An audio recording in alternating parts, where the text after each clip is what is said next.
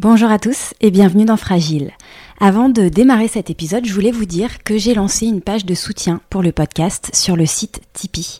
Car pour ceux qui ne le savent pas encore, je réalise ce podcast bénévolement depuis maintenant quelques années. Donc si vous appréciez Fragile et que vous voulez me donner un coup de pouce pour poursuivre l'aventure, sachez que votre soutien est très précieux. Ça m'aidera notamment à financer les frais de production et ça me permettra aussi de vous proposer plus sereinement de nouvelles rencontres insulaires. Je voudrais dire un immense merci à tous ceux qui ont déjà apporté leur soutien au podcast et pour ceux qui y pensent, je vous mets le lien vers la page de soutien dans les notes de l'épisode. Je vous souhaite une très bonne écoute. Bienvenue sur Fragile. Je vous propose de poursuivre votre découverte de Porquerolles, île sœur de Porquerolles plus sauvage, plus mystérieuse, plus lointaine, dix fois moins peuplée que sa voisine Porquerolles, Porquerolles fut un haut lieu de villégiature intellectuelle pour des artistes et gens de lettres. Dans l'esprit de l'île, magnifique ouvrage paru aux éditions Claire Pollan dont je vous recommande vivement la lecture, Pierre Buffet, grande personnalité de Porquerolles, écrit ceux qui ont su s'implanter dans cette île avaient un supplément d'âme.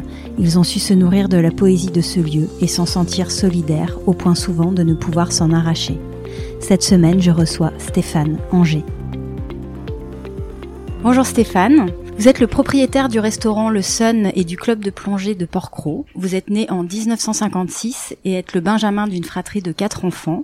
Votre grand-père paternel, maître Henri Angers, fut le principal conseiller de madame Paul Desmarais dans les affaires juridiques qu'il opposa au couple Henri après son achat de l'île de Porquerolles en 1937.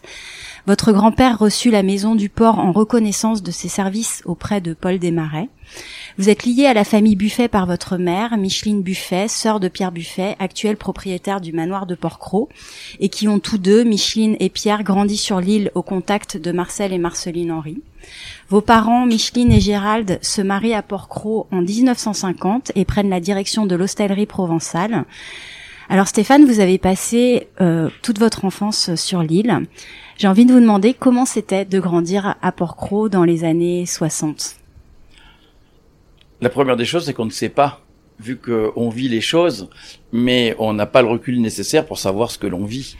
Donc, euh, on vit les choses d'une façon tout à fait naturelle et tout à fait euh, classique, c'est-à-dire ben, une vie d'enfant, effectivement sur une île qui présente quelques petites différences par rapport à, au continent. C'est-à-dire que ben, nos parents font très attention quand on va au bord de l'eau, quand on joue au bord des quais, parce que évidemment il y a le danger de l'eau. Euh, mais cela procure une immense liberté par contre euh, de pouvoir vagabonder dans l'île, être, euh, être complètement indépendant. Vous avez des souvenirs de jeux d'enfants de l'époque? Quels ben, étaient vos jeux sur l'île à l'époque Oh ben nos, jeux c'était donc euh, on, était tous ensemble. D'abord euh, j'ai deux frères une sœur. Euh, on a été élevé avec quelqu'un qui est quasiment avec nous qui s'appelle Raymond Tolari, qui était une personne qui, avait notre âge, un peu plus âgé que moi, mais qui était l'âge de mes frères et sœurs. Et puis tous les autres enfants. Donc c'est c'est une vie assez communautaire. Il y a une solidarité Vous vous qualifierez il y a une, bah, vous savez, quand on vit dans une île comme c'est un peu le village gaulois. C'est-à-dire que euh, Pierre et Paul sont contre Jacques, et puis il suffit qu'un troisième arrive pour que les deux premiers se lient contre le troisième. c'est un peu la mentalité des petits villages. Mais euh, au niveau des enfants, c'est euh, tout le monde, tout le monde joue ensemble. On, on, on va à l'école ensemble. c'est une école commune, donc on est on est tous dans la même dans la même pièce, mais avec des classes différentes. Mm-hmm. Donc on, vit une, vie très communautaire. Vous avez eu qui en institutrice ici euh, à l'école? Vous vous souvenez? Oh, j'ai eu euh, notamment euh, un maître qui s'appelait Monsieur Alziari, qui était un gars extraordinaire, qui nous a fait de l'imprimerie. on faisait les cours d'anat d'anat dans, dans les bois. On allait cueillir les champignons, on les ramenait à l'école. On, on en parlait après ça se faisait beaucoup plus dans la nature que sur les livres. Ouais, c'est-à-dire que, que les livres étaient l'appui euh, l'appui nécessaire au cours et non pas l'inverse. Euh, Surtout que Jean-Luc Alziari était quelqu'un d'exceptionnel, mais quand je dis exceptionnel, c'était vraiment quelqu'un euh, de très ouvert, euh, qui était très avant-gardiste, qui était qui, qui, qui, mettait qui mettait d'abord il y avait qui mettait peu de distance entre l'instituteur et les élèves c'était vraiment, on allait à ces cours avec envie, on était heureux, on était. Euh, puis bon, c'est des choses. C'est quand on arrive sur le continent qu'on commence à comprendre les, les différences. Euh, vous avez un rhume, presque, euh, je sais même pas presque, on vous donne le cachet à 10 heures quand c'est la récré, euh, euh, on se demande si vous avez bien passé la nuit et compagnie. Vous arrivez sur le continent, enfin là on était 8-9 à l'école, on arrive sur le continent, des classes de 30, mmh. vous êtes anonyme, vous vous demandez ce que vous faites là. Quoi. Ouais, grosse rupture. C'est une rupture tellement énorme que, bon, ma fille est venue sur, sur à pourquoi elle avait, elle avait 4, 7 jours mais je n'ai pas voulu qu'elle aille. Euh, je voulais pas qu'elle vienne à l'école sur l'île. Elle était encore ouverte quand elle était petite. Euh, je voulais qu'elle se, sociabilise, se sociabilise plutôt, qu'elle qu'elle sache que c'est que la vie euh, et, qu'elle n'ait pas cette fameuse rupture entre une vie complètement en dehors avec des avec des codes qui sont complètement différents où on s'occupe de vous, vous, vous faites partie d'une euh, bah, de, de, ce village et quand vous arrivez justement sur le continent où vous êtes non-aime est-ce que vous avez, euh, alors je m'avance peut-être, mais est-ce que vous avez voulu en quelque sorte un peu la préserver de ce que vous, vous avez pu vivre, cette rupture un peu brutale? Est-ce que vous avez voulu la préparer un peu plus tôt à ça? C'est exactement ça, parce que je, c'est plus la préparer à, à savoir ce que c'était. D'ailleurs, ce qui est extraordinaire, c'est que malgré la vie de sa mère, euh, ma fille a repris a repris l'affaire et, euh, et, vit à Port-Cros, euh, et donc et, et peut-être autant insulaire que moi maintenant. Donc, euh, presque, ça n'a pas servi à grand chose. Ça l'a pas perturbé plus que ça. Voir, je me demande même si ça la motive pas. bon, en tout cas, elle s'est piquée au monde un petit peu plus, de façon plus précoce. Et elle, elle s'est frottée au monde, euh, au monde continental et insulaire, et euh, donc, entre guillemets, normal. C'est compliqué de, c'est compliqué d'expliquer ce qu'est la vie sur le continent pour quelqu'un qui a l'habitude de, justement de, de, vivre sur une île. Mhm. En hiver, c'est quand même ces trois bateaux par semaine. Ouais. Euh, c'est quand même pas une vie complètement complètement normale. Elle l'est pour nous parce que euh, on y est habitué, on y est formaté, on y est. C'est une vie pour nous normale, mais peu de gens, peu de gens pourraient la, la, l'imaginer et la supporter. Oui, oui, tout à fait. Pierre Buffet dit, en se remémorant son enfance, pour nous la Terre se limitait à Port-Cros, le continent c'était le zoo humain et Port-Cros c'était la vraie vie. Est-ce que vous êtes d'accord avec ça? Qu'est-ce que ça vous inspire? C'est évident. C'est, c'est évident que c'est la vraie vie parce que, euh, enfin, pour moi la vie c'est, c'est, c'est la liberté.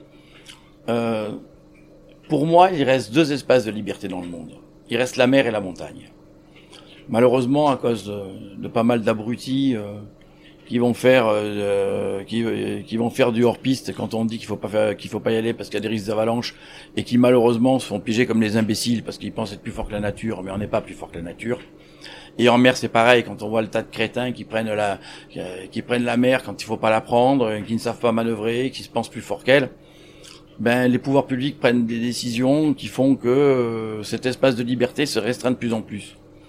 Mais il n'y a pas plus, il n'y a pas d'espace de jeu plus, plus grand que la mer. Hmm. D'ailleurs, la surface des océans est bien plus grande que la surface terrestre sur le, sur, dans le monde. Donc, euh, le, le terrain de jeu est grand. Est-ce que vous vous souvenez de votre euh, première traversée ou alors peut-être pas votre première parce que vous avez sûrement traversé étant peut-être tout bébé, mais est-ce que vous avez ce, souvenir de, de, de traverser, de, de, premières impressions sur le continent? Des choses qui vous ont marqué. Vous me parlez du passage en bateau ou vous me parlez de l'arrivée sur le continent? Une première traversée que vous avez pu vivre enfant et avec un retour. Hein, Parce que euh, les, premières traversées, enfin les premières traversées, je me souviens très bien de traverser quand j'étais enfant. Par contre, ma vie euh, entre guillemets continentale, les souvenirs sont très très loin.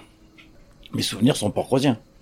Est-ce que vous pensez que, que grandir à Port-Cros, alors vous avez déjà en partie répondu, mais a pu influencer votre rapport au monde, aux autres, à la nature, et si oui, dans quel sens?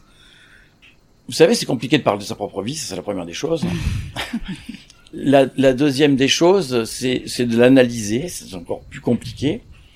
Euh, et après, euh, j'ai coutume de dire que, euh, à part la famille et la maladie, on a la vie que l'on se donne. C'est-à-dire que chaque option que vous prenez dans votre vie a des influences qui vont qui, qui vont faire votre vie.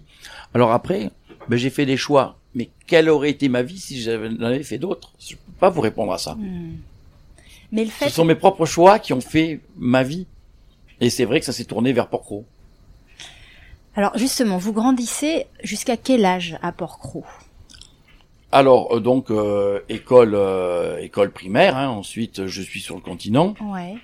Mes parents donc ont des commerces sur l'île, donc euh, on est élevé à 80% par nos grands-parents paternels sur hier. Donc euh, on part euh, on part la semaine sur hier et on revient le week-end à Porcro. D'accord, vous étiez pension. Enfin oui, vous. On vous- on- on n'était pas. Vous on, pas on- pensionnaires, on- on vous. est- on était gardés euh, à la maison par nos grands-parents, euh, mes grands-parents euh, paternels. Et alors, vous dites que vous avez assez peu de souvenirs de votre vie continentale, mais euh, néanmoins, est-ce que pour vous, ça a été un arrachement de pas parce que vous êtes parti pour le collège? Ben, un arrangement, étant donné que avec trois, avec deux frères, une sœur, euh, étant donné que la famille euh, bouge ensemble. Euh, Ça allait. mais oui, parce que euh, je restais dans, dans, dans mon cocon quand même. C'est le cocon qui se déplaçait, mais le cocon interne restait le même. Ouais. Vous étiez au sein de votre Vous, fratrie. vous arrivez à comprendre oui, oui, l'image. Je comprends. Je comprends Si jamais j'a- si j'avais été pris tout seul pour être complètement exclu, j'aurais senti une différence. Mais là, on vivait la famille euh, le- euh, la semaine. Oui, en même temps, vous Et- aviez pas le même âge que vos frères et sœurs, donc vous, vous arriviez dans des grandes classes, euh, Oui. isolées plutôt. Non, mais après, ça vous a pas, non, ça vous a pas plus. euh, bah, vous savez, hein, la vie, on l'a- entre guillemets, on la subit souvent. hein. Est-ce que vous pouvez me raconter un petit peu votre parcours, vos études et comment, à un moment donné, vous décidez de revenir à, à Porquerolles Quand et comment? Ben quand? Je, sais exactement quand. Euh, bon, donc, euh, ma vie est relativement simple. Je passe mon bac en 1975. euh, Je fais mon armée donc sur Nice. Euh, je sors de l'armée et donc euh, j'ai fait un bac technique, un bac mécanique. Bon, euh, j'ai eu des, on a eu des problèmes familiaux relativement importants qui sont liés au décès de ma mère en 1972. Donc, je, ma seule source de, sou- de revenus, c'était de pouvoir travailler. Donc, trois jours après mon armée, je, je me suis, euh, j'ai travaillé sur Nice. Mhm, J'ai fait dix ans d'industrie mhm. sur, euh, donc euh, sur Nice et la région, jusqu'à ce qu'une opportunité de, de revenir euh, sur Porcro travailler s'est présentée en 1985.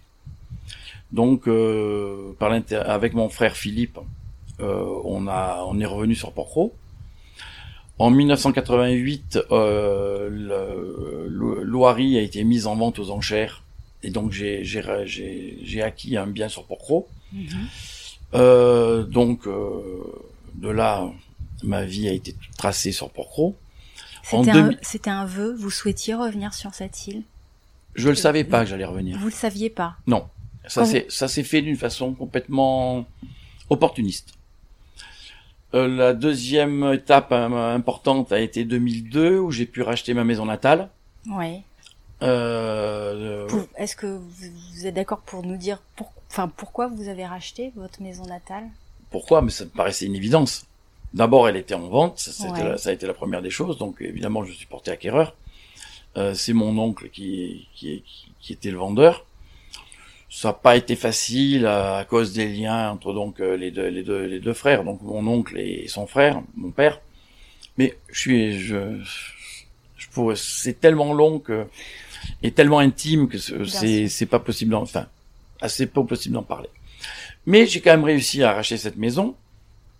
Donc, euh, ben moi j'ai vécu euh, toute mon enfance euh, au, premier, au rez-de-chaussée. Et quand je l'ai racheté, je me suis dit mais où est-ce que je vais habiter? Est-ce que je reprends euh, mon enfance en bas ou je romps avec Et je me suis dit ben je romps. Donc j'ai transformé euh, tout le bas qui était donc euh, mon enfance, mes souvenirs euh, et même mon enfance, ma naissance même. Et j'en ai fait euh, six chambres d'hôtes D'accord. et j'ai et j'habite le, le premier étage.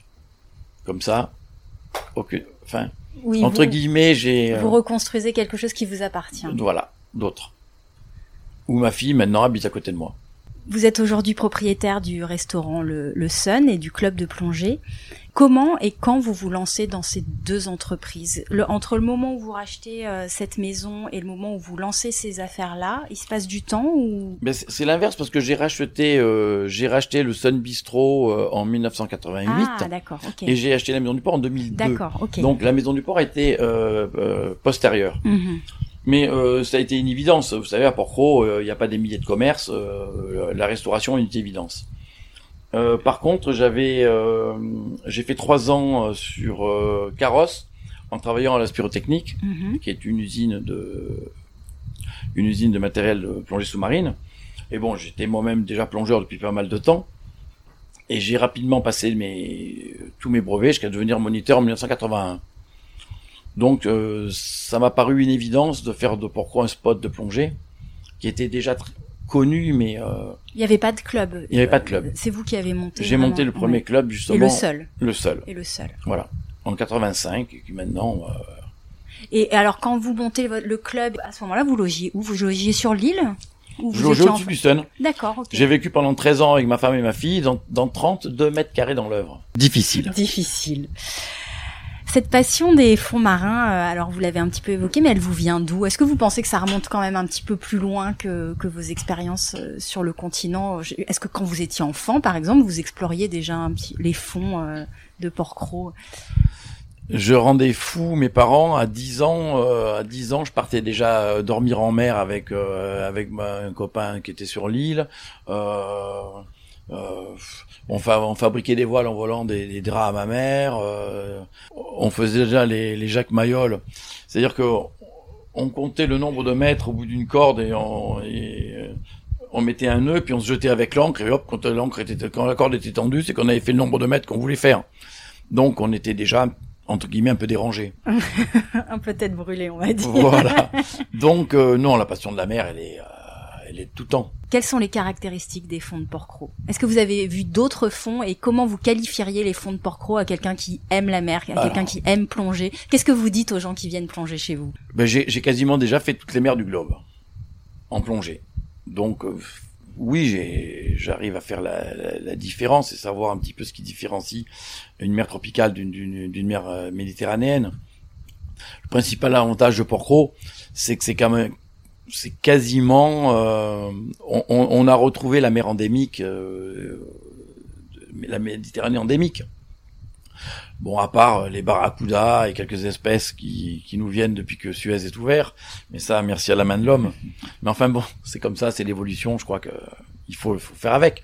Mais sinon, euh, les tombants, les gorgones, les, euh, il y, a, y a une magie en Méditerranée. Et pour gros, ben, sa petite part de magie. En 60 ans, vous avez vu la faune et la flore sous-marine évoluer. Vous parliez des barracudas. Est-ce que vous avez vu des espèces disparaître et certaines espèces Bien apparaître sûr. Ouais. Pourriez Euh, oui, bah, déjà une euh, les violets, le violet qu'on appelle la patate, qu'on appelle la patate de mer, mais il y en a plus. Disparu. Pourquoi? Euh, Bactéries. Vous savez, le réchauffement, le réchauffement climatique, il a bon dos. Je pense que c'est le fourre-tout à l'heure actuelle et c'est, je pense que c'est pratique pour beaucoup de monde, y compris pour des scientifiques qui finalement, quand ils n'ont pas de réponse aux choses, c'est le réchauffement climatique. Donc je vous ai parlé des violets, euh, les nacres sont quasiment décimés, euh, les, les spondyles, il n'y a plus de spondyles, euh, les gorgones, les gorgones, on en pris un bon coup aussi. Bon, il y a pas mal de choses qui ont. Alors après, je suis pas scientifique, donc je n'ai pas d'explication à donner. Des bactéries, très certainement. Mais enfin, je vais vous parler d'un phénomène, la, la Colerpa taxifolia. Il y a dix ans de ça, elle était en, c'était exponentiel. C'était des milliers et des milliers de d'hectares qui étaient euh, où la Colerpa prenait le dessus sur la Posidonie. Et en dix ans, elle s'est quasiment éteinte d'elle-même. Pourquoi? Comment? Donc, je pense que la nature est forte, bien plus forte que nous.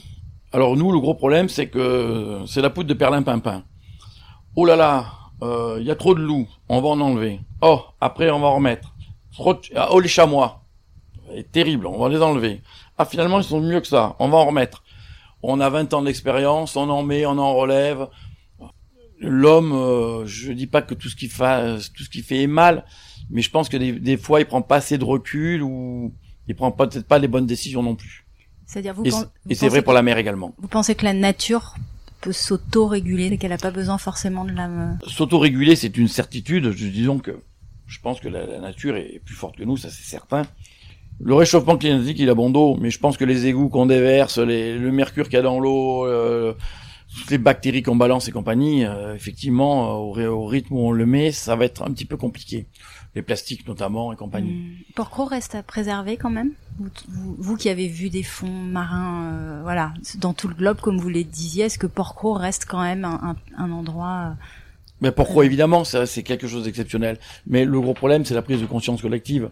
C'est bien beau de faire de Porcro un, de mettre Porcro sous une cloche de verre et d'en faire un exemple, ce qui est bien.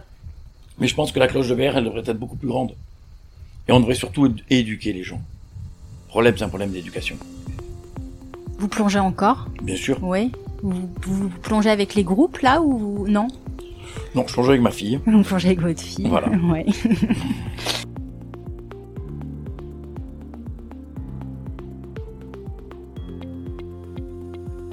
Alors parlez-nous un petit peu de vos, vos deux activités, euh, la saisonnalité, quand est-ce que vous ouvrez votre club de plongée, le sun, euh, comment ça se passe la vie ici euh, ben, la vie en termes ici, de saisonnalité Effectivement, elle a deux temps. Hein.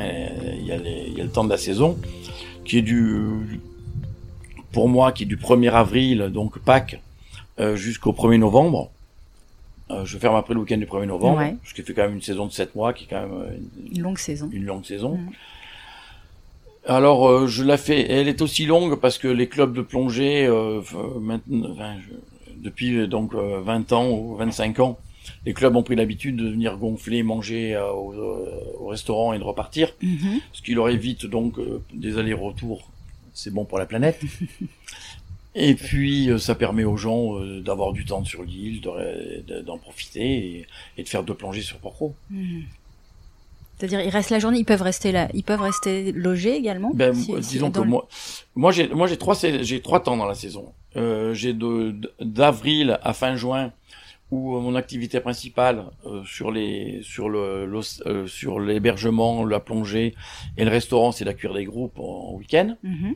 Juillet, août, j'accueille du tout venant. Et donc du 1er septembre jusqu'au 1er novembre, je re- reprends les groupes. D'accord. Très bien. Et vous avez, euh, vous avez combien d'employés entre le club de plongée et la, le Sun 16-17. Ah oui, quand même. J'aimerais qu'on parle de votre lien à Porcro, euh, Stéphane, à travers une petite série de questions assez courtes et concrètes. Quelle est la saison que vous préférez sur l'île et pourquoi? Évidemment l'hiver. L'hiver pour euh, pour son calme, pour euh, la convivialité qu'on retrouve entre nous, euh, les parties de boules, euh, le bateau qui rythme, euh, qui, qui, qui, qui de nouveau rythme le temps. Il y a le bateau de 10 heures, de 10 heures et demie, le courrier, euh, ça repart le soir, euh, cette espèce de de rythme. Et puis on a le temps. Euh, on a le temps de se voir, on a le temps de profiter, on fait des oursinades, on va pêcher, on... Vous vous retrouvez entre Porcrosiens Parce Voilà. que là, là j'ai l'impression que chacun est à fond dans la saison. Ah ben là, on se voit pas. Ouais, ouais. Donc ça, la, la, la vie, la vraie vie porcrosienne, elle redémarre quand? Elle redémarre euh, octobre, Octobre. voilà. Après, après le 15 septembre. D'accord. Déjà, il y a des périodes euh, qui sont importantes pour nous. La pêche. Euh, à partir du 15 septembre, euh, il y, a, il y a les liches, on, on va traîner. on- Vous pêchez? Oui, Ouais. regardez les cannes. Ah oui, forcément. mais vous m'avez dit la mer, mais Donc, Ouais, sous la ses mer sous formes. toutes- la- Sous toutes sous ses toutes ses formes. formes. Sous toutes ses formes. Vous faites un peu d'apnée ou pas? J'en ai fait, mais euh, j'ai plus les j'ai plus les moyens de ma politique. Est-ce qu'il y a des endroits, un ou des endroits pour que vous affectionnez particulièrement? Il y en a deux. Lesquels? Le premier, c'est le Tuf, Ouais, qui est derrière l'île, face au Levant, ouais. qui est une roche, euh, qui est une, qui est une roche volcanique particulière. L'endroit est sublime. Mhm.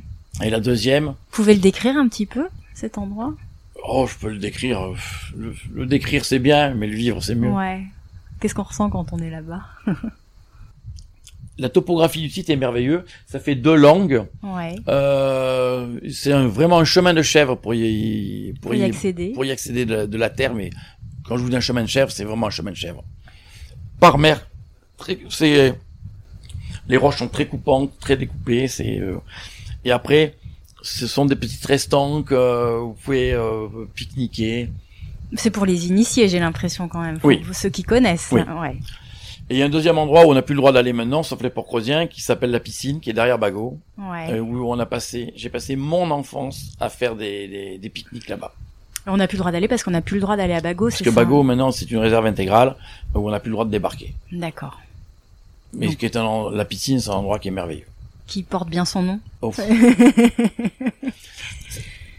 Ça, il doit bien avoir 200 mètres carrés de roches plates, Ouais. légèrement en pente, donc on, on peut, on peut mettre ses serviettes, pique-niquer. Ça fait comme un quai, on peut mettre son bateau, euh, le bateau, débarquer, plon, euh, nager. euh, euh, ça fait une petite crique abritée, c'est un très très bel endroit. Ouais. Bon, malheureusement, euh, plus tellement accessible. Plus du tout accessible. Voilà. D'ailleurs, l'île est vraiment fermée à, Oui. à tout. Ouais. Si vous deviez décrire la géographie de Porquerolles en quelques mots à quelqu'un qui ne connaît pas du tout cette île, comment vous lui décririez? Peut-être en termes de végétation, de relief, de d'habitation, de lien avec la mer. Qu'est-ce que vous diriez à quelqu'un qui connaît pas du tout l'île? Comment vous lui décririez? Déjà, si jamais la personne n'aime pas la nature, c'est pas la peine qu'elle vienne. La deuxième des choses, euh, qui dit île, dit mer. Effectivement, c'est euh, une île, c'est un petit endroit, c'est une petite terre entourée d'eau. Donc, je pense que d'aim- d'aimer la mer, c'est quand même nécessaire également. Ça, c'est la deuxième des choses. Ensuite, euh, il y a plusieurs la- périodes. Ouais. Euh, je, je pense que l'automne, euh, l'automne et le printemps sont plus favorables à la- aux promenades en forêt où il fait moins chaud, où justement la nature, la, la nature reprend ses droits au printemps, où c'est plus agréable. La période de juillet-août, c'est plus agréable sur l'eau, aller profiter des criques. C'est, c'est pas un tout. C'est des étapes. Qu'est-ce que- si par exemple vous, vous deviez la définir par rapport à une île comme Porquerolles par exemple, qu'est-ce quelles sont les singularités de Porquerolles par rapport à Ben, Port-Rose, d'abord, c'est plus petit, c'est beaucoup plus escarpé, il y a moins de plaines, c'est moins cultivé, euh, il y a beaucoup moins d'habitations. Le port de Port-Cros est très très particulier.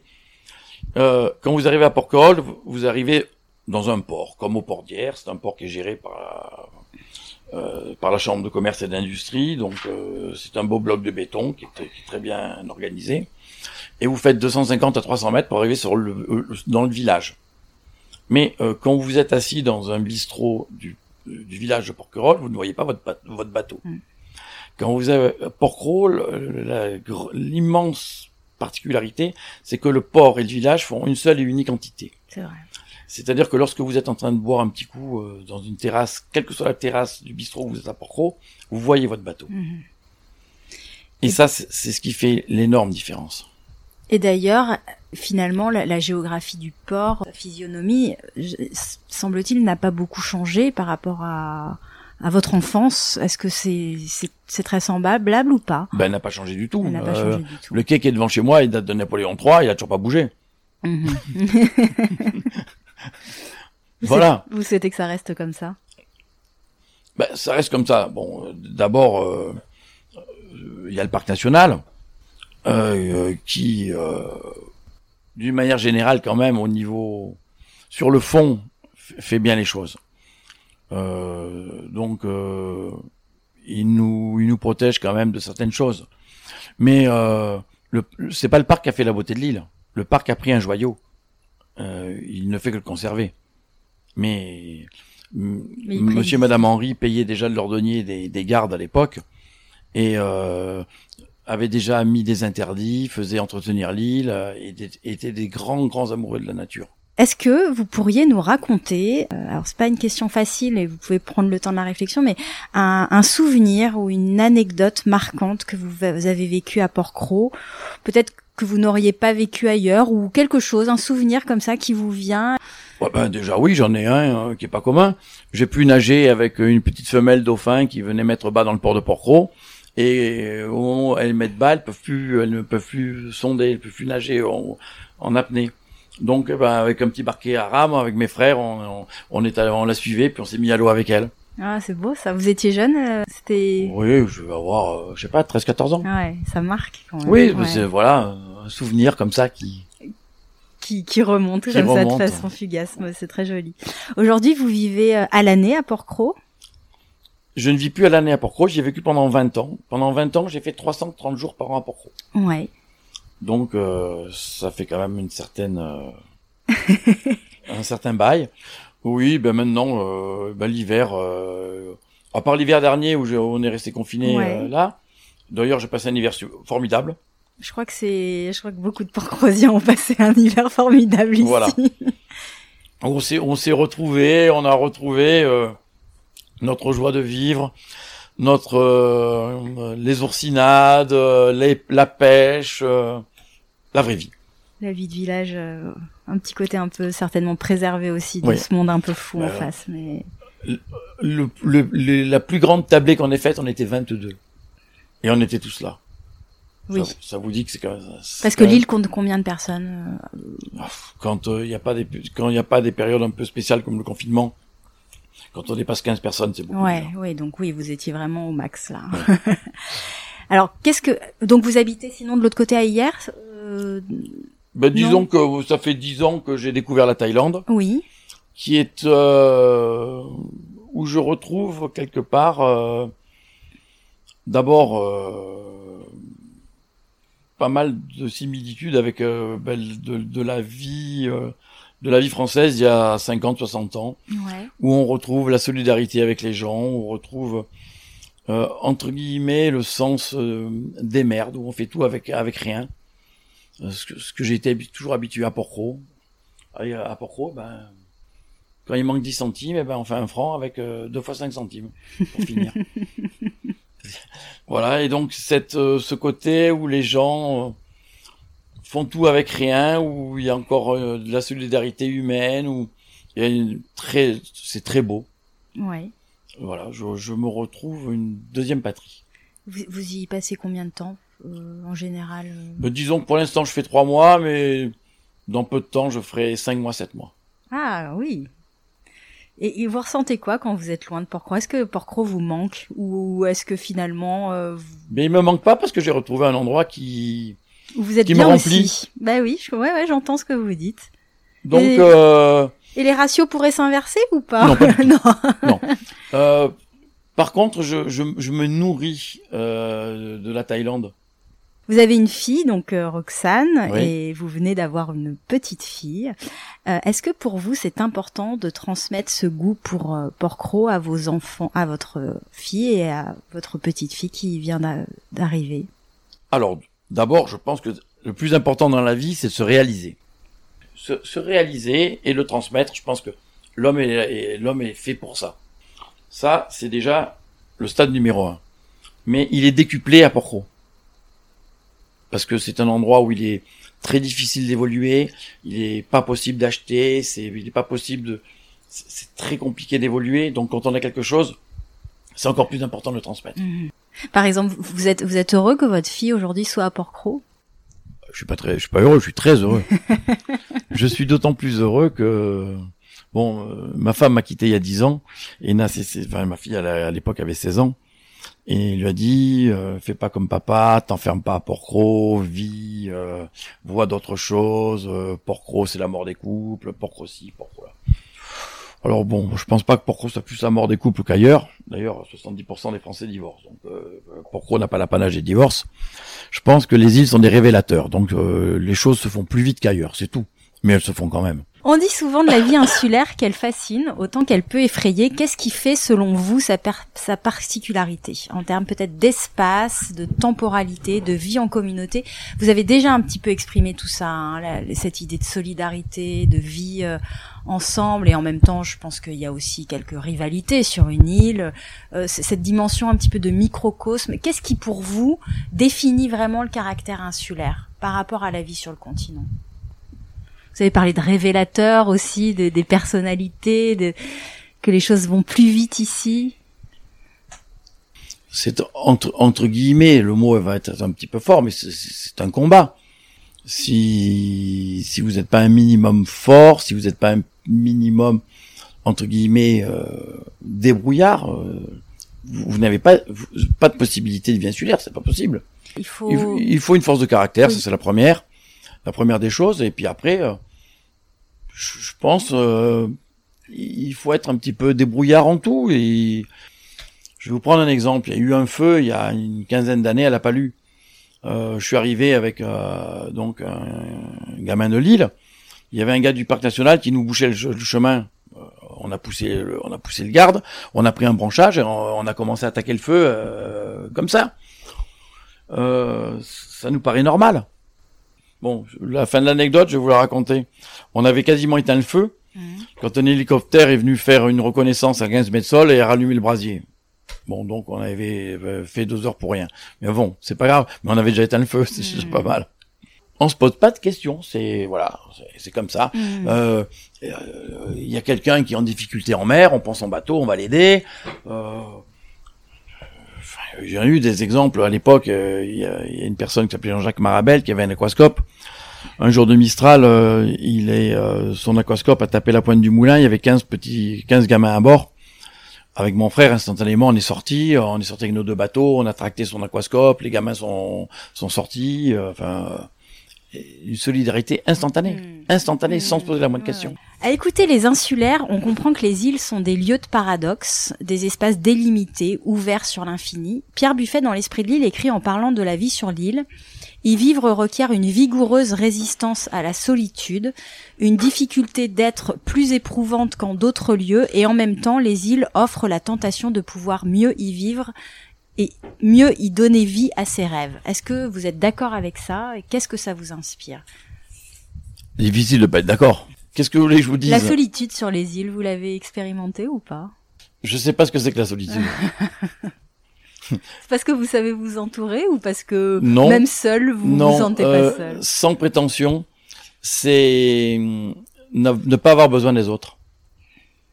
Et ça procure une, euh, peut-être un peu la puissance ou la force qu'évoque mon oncle. Tout à fait. Euh, c'est vrai que on me l'a souvent reproché, mais j'éprouve pas le besoin d'avoir quelque quel, enfin, d'être dépendant. D'être dépendant. Ça peut paraître prétentieux, mais quand on n'a pas besoin des autres, on n'est pas seul. Mais on est libre aussi. Eh oui. Ça s'apprend ou est-ce que c'est ça demande une exigence ou est-ce que pour vous ça a été inné? Vous, savez quoi? Euh, J'en souffre des fois. Parce qu'on vous le reproche ou parce que Parce que je m'en rends compte. C'est-à-dire? Ben je me rends compte que j'ai pas besoin des autres, donc euh, quelque part c'est oui c'est c'est difficile. C'est-à-dire que les autres peuvent vous perturber un peu? Non, mais disons que quelque part, évidemment, il y a, un peu de reproche là derrière. Ma femme, ma femme m'a toujours dit, mais euh, oui, tu as besoin de personne et elle savait jamais quand est-ce que j'allais descendre sur le continent, revenir, remonter. Euh, un électron libre parfait. C'est ça, une forme d'indépendance qui peut perturber les gens avec qui vous, vivez de façon proche. je, pense que c'est une indépendance un petit peu plus puissante que, que sur le continent. Mmh mmh et en même temps qui peut faire aussi la, la force des insulaires parce qu'une personne ben, disons que si, si vous n'avez pas ça en vous la vie n'est pas possible vous vous faites euh, vous, faites absorber par d'abord les autres mhm. parce que vous avez des besoins permanents de, quelqu'un pour euh, alors soit soit c'est des besoins de solitude soit c'est des besoins matériels mais quel que soit le besoin et à un moment donné ou si vous avez besoin de quelqu'un d'autre est-ce que vous sauriez définir ce que Marceline Henry et Pierre Buffet aujourd'hui dans sa lignée nomment l'esprit de l'île? Oh, ça c'est très clair. Euh, D'abord, c'est de l'indépendance.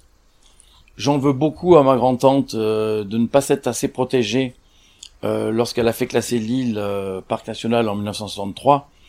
Elle s'est pas, elle s'est pas assez protégée de l'État. C'est-à-dire qu'elle a fait grandement confiance à André Malraux, qui était son ami, qui était ministre de la, Culture de l'époque. Alors pour euh, pour nos auditeurs qui écoutent et pour bien resituer, donc votre grande tante Marceline Henry. Oui, hmm. ma grande tante Marceline Henry, absolument. Donc euh, fait classer l'île en 1963 par son ami euh, donc André Malraux, euh, grâce à, à une loi qui a été votée en 61 qui, et, qui a donc créé les parcs nationaux en France. Seulement Marcel, Marceline Henry et André Malraux l'ont fait euh, sous une forme amicale et idyllique. Euh, malheureusement, au bout d'un certain moment, euh, l'État prend les textes au point près, puis après c'est à la virgule près, puis après c'est à la, à la cédille près ou à la, ponctuation près. Et c'est là où le bas blesse, c'est que Madame Henry l'a fait dans un certain état d'esprit, et que petit à petit, on en revient à quelque chose d'étatique. C'est-à-dire que la règle devient la règle et l'esprit devient complètement aléatoire. Et c'est là où tous les problèmes qui, sont survenus depuis 50 ans entre les habitants et le parc sont nés. Le parc, c'est une gouvernance verticale euh, qui est donc, euh, c'est un conseil d'administration qui, euh, qui gère tout ça. avant le conseil d'administration, les textes sont secrets. on met cinq minutes pour les voter et juste après le conseil, ils sont applicables. Autrement dit, après une très large concertation, nous avons décidé qu'on fera ainsi. Euh, c'est assez difficile à admettre que lorsque on est lorsqu'on est né à Porcro avant le parc, que sa mère est née avant, à Porcro avant le parc, que le parc existe grâce aux habitants, que la beauté de l'île, c'est pas le parc qui l'a faite, mais le parc. Le peu, le, peu de choses qui ont été défigurées sur l'île, c'est le parc qui les a défigurées par le béton qu'ils ont fait. Donc on a beaucoup de mal à accepter ça. Donc l'esprit de l'île, oui, l'esprit de l'île, c'est, c'est de la beauté. L'esprit de l'île, c'est de la liberté. L'esprit de l'île, c'est un peu un vaisseau, un vaisseau qui est, qui est sur l'eau et majestueux. Et on veut le voir avec ses voiles grandes ouvertes.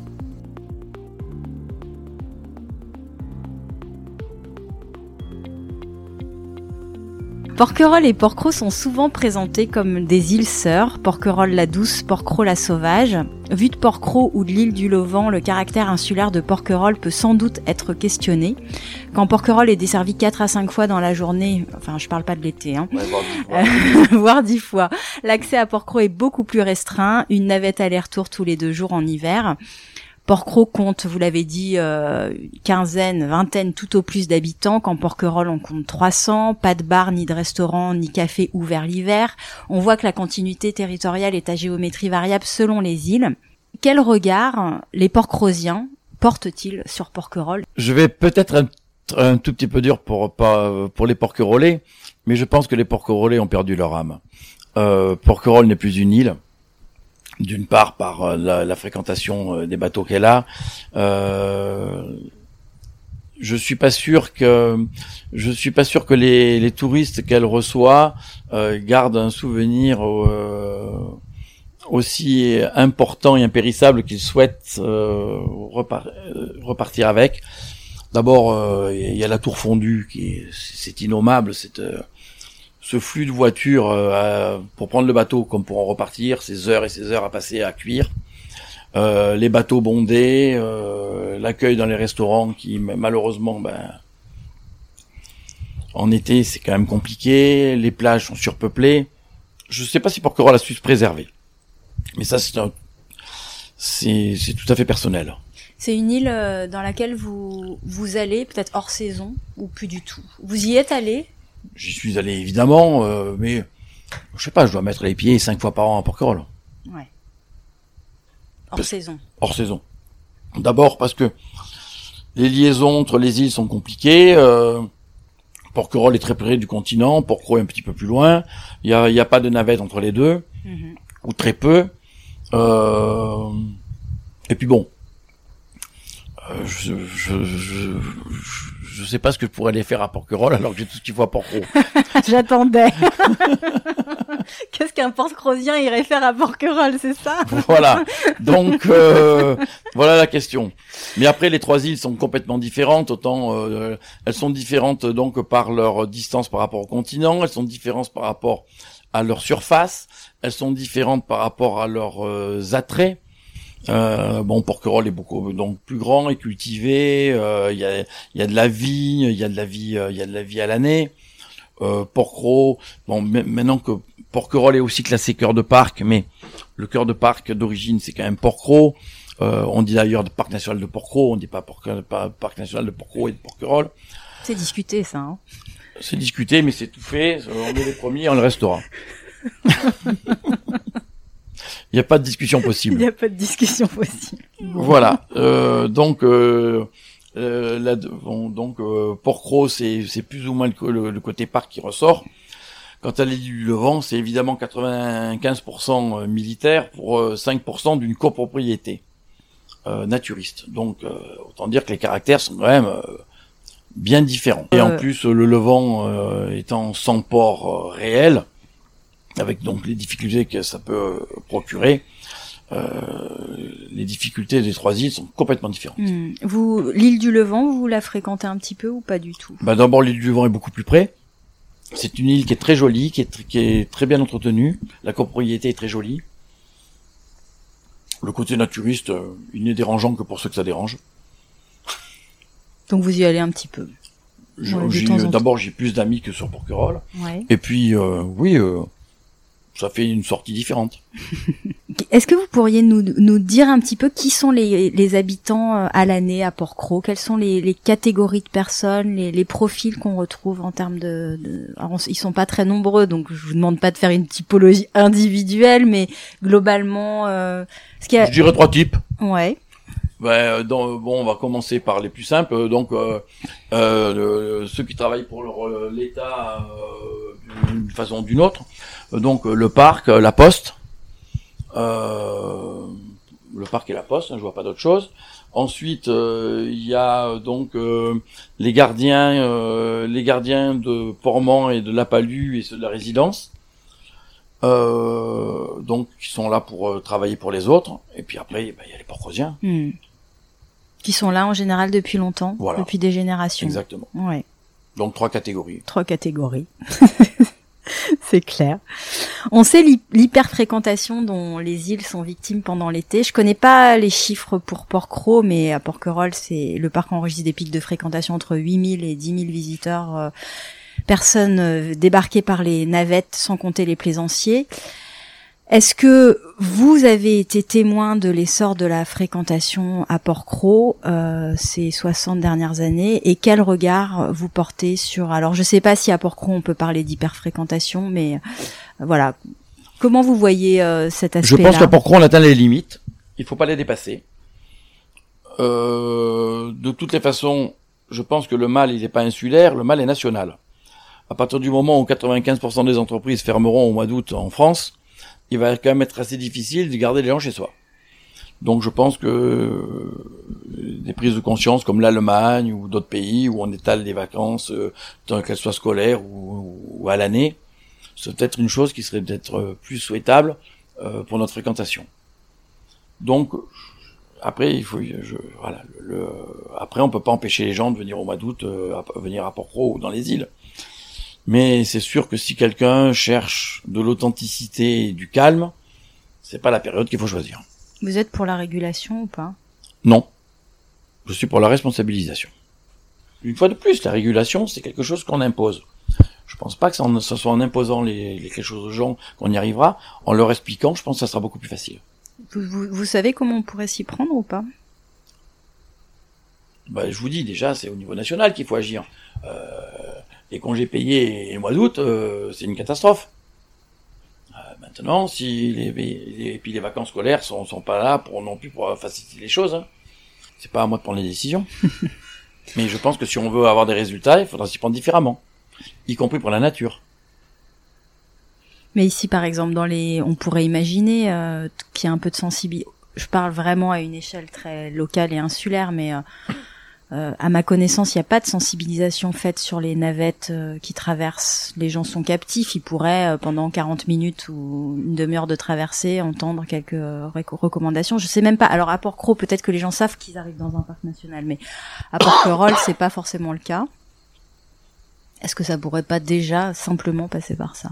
C'est bien beau de, me, de, c'est bien beau de livrer un message dans la navette, mais c'est avant de prendre la navette qu'il faut que les gens sachent. que le message soit pas passé ou mal passé, c'est certainement une chose, mais l'éducation doit se faire en amont. Enfin, à mon avis, hein, je me trompe peut-être, mais je vous dis, euh, favoriser, euh, favoriser le tourisme, un, tourisme différent à, à, des périodes un petit peu décalées, et non pas favoriser le tourisme de masque, parce que en mettant 95% de la France en vacances au mois d'août, il est évident qu'on favorise indirectement le tourisme de masse. Hein, mmh. ça, me semble évident. Mais le touriste porcrosien, il... il y a une exigence de l'île. La traversée est plus longue, euh, il y a moins de navettes. Euh, faut avoir envie de venir. On, on sait que c'est pas les mêmes paysages qu'à Porquerolles. Il y a moins de plages. Est-ce qu'on, est-ce que le tourisme por, touriste porcrosien, selon vous, il est quand même un peu différent du touriste porquerolais Il est un peu différent, mais beaucoup de gens se font piéger déjà, euh, quand l'île est fermée, le jeu n'est pas souvent joué dans le sens où les gens sont pas prévenus, ils arrivent ici, ils ont accès qu'aux plages. Euh, le coup des chiens, les gens, ils ont leur chien, ils sont obligés de le garder en laisse, de le garder à côté avec eux. L'information est pas toujours bien donnée. Hmm, alors c'est vrai qu'on peut pas empêcher les gens d'aller la chercher. Après, c'est vrai qu'il y en a qui sont piégés. Dans des territoires comme Porcro, on peut craindre euh, progressivement l'extinction euh, de la vie locale au seul bénéfice d'une fièvre estivale. L'école euh, a fermé, il me semble, il y a 9 ou 10 ans à peu près. Plus que ça, je pense. Plus que ça. Est-ce que c'est quelque chose que vous redoutez? Je le redoute pas, c'est inéluctable. Donc, je pense qu'il va falloir faire avec. C'est bien beau avoir une école, mais il faut des enfants, donc euh, mm. Voilà, c'est c'est un petit peu le c'est un peu le diable qui se mord la queue. Hein. Euh, donc, euh, puis bon, pour une école, il faut au minimum trois enfants. c'est, je pense, difficilement jouable. Mais vous qui venez d'avoir une, une, petite fille, là, vous, vous auriez envie qu'une une, une, école réouvre ici? Bah je, je vous l'ai dit en préambule, j'ai pas voulu que ma propre fille vienne, donc, il n'est pas question que ma petite fille y aille. Par contre, que ma petite fille euh, sache ce que c'est que la nature, sache euh, pourquoi il faut la protéger, pourquoi ses enfants à elle devraient trouver quelque chose d'encore plus joli qu'elle ait trouvé, ça, ça me semble important. Hmm. En 60 ans, comment vous avez vu l'île euh, évoluer? Quels, quels sont les grands changements que vous avez pu observer et quel regard vous portez sur ces changements? Les plus grands changements, évidemment, sont, sont touristiques. Hein. moi, j'ai connu pourquoi avec sept pêcheurs, il y en a plus la période touristique était beaucoup plus restreinte et moins intense. Euh, bon, le deuxième changement euh, énorme, c'est le parc.